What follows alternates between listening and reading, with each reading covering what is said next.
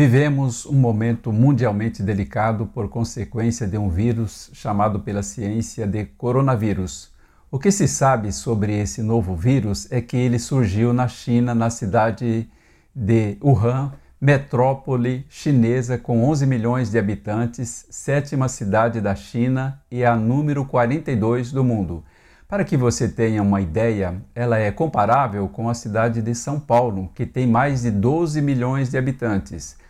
O vírus que surgiu nessa cidade é apontado como a variação de uma família já conhecida pelos cientistas.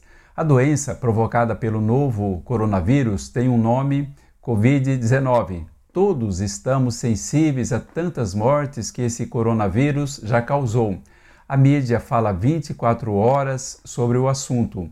Líderes mundiais fazem os seus discursos criando estratégias para enfrentar uma situação que pode se tornar incontrolável. Campeonatos de diversos esportes em muitos países foram cancelados. Alguns países já começaram a entrar em estado de quarentena, procurando evitar a proliferação do coronavírus. O medo é visto nos olhares quietos e pensativos das pessoas, independente de posição social, renda, política, religião ou qualquer outro assunto relacionado com o ser humano. Órgãos de saúde mundiais, como a OMS, já declararam pandemia mundial. Foi então que uma palavra na língua portuguesa chamamos de pânico parece ter se instalado em muitos países. A palavra pânico, segundo o dicionário da língua portuguesa, significa que assusta ou amedronta sem motivo determinado, susto ou medo sem fundamento. É claro que temos um motivo, para lá de motivo, para nos preocuparmos com o que está acontecendo. Todavia, enfatizo é, o equilíbrio emocional que precisamos ter no momento desses para não trazermos para nós e pessoas queridas um prejuízo maior do que até, infelizmente, ser contaminado pelo coronavírus.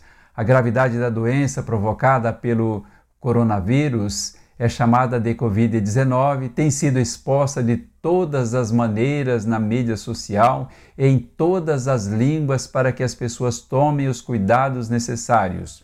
O pânico, todavia, é algo perigoso e precisamos refletir sobre isso nesse momento. No pânico, as pessoas sentem como se fosse algo perigoso, porque envolve o sistema de emergência do nosso cérebro que nos diz que estamos perante um perigo iminente. No entanto, num ataque de pânico, o que acontece é que o cérebro pode disparar também falsos alarmes.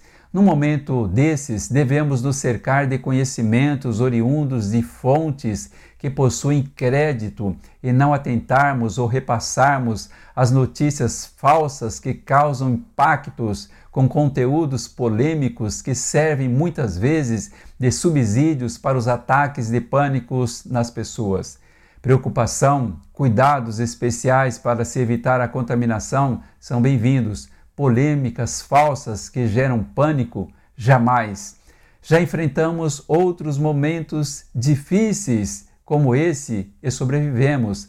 Assim foi com a doença da vaca louca em 1990, o mal da vaca louca, que é uma doença neurodegenerativa fatal que afeta a espécie bovina. Essa doença é causada por uma forma de proteína chamada prion. A doença não tem cura, pois é causada por prions, que são proteínas anormais que se instalam no cérebro e levam ao desenvolvimento gradual de lesões definitivas, provocando sintomas comuns à demência, que incluem dificuldade para pensar ou falar, por exemplo a gripe aviária em 2005, cepas do vírus da gripe que atacam principalmente aves, mas que também podem infectar os seres humanos. A gripe suína em 2009, infecção respiratória em humanos causada por uma cepa de influenza que surgiu pela primeira vez nos porcos. A gripe suína foi reconhecida pela primeira vez na pandemia de 1919 e ainda circula como um vírus da gripe sazonal. A gripe suína é causada pela cepa de vírus H1N1 que começou em porcos, agora o coronavírus em 2020. Com certeza, vamos superar mais essa tragédia da vida real. Que você tenha bastante equilíbrio emocional nesse momento para, se preciso for, ser inclusive o apoio necessário para um familiar ou uma pessoa querida que, por uma fatalidade, possa adquirir o coronavírus. Portanto, vamos lá superar mais esse momento difícil com muito equilíbrio. Pânico jamais. Que Deus esteja conosco nesse momento tão difícil e delicado que envolve a humanidade.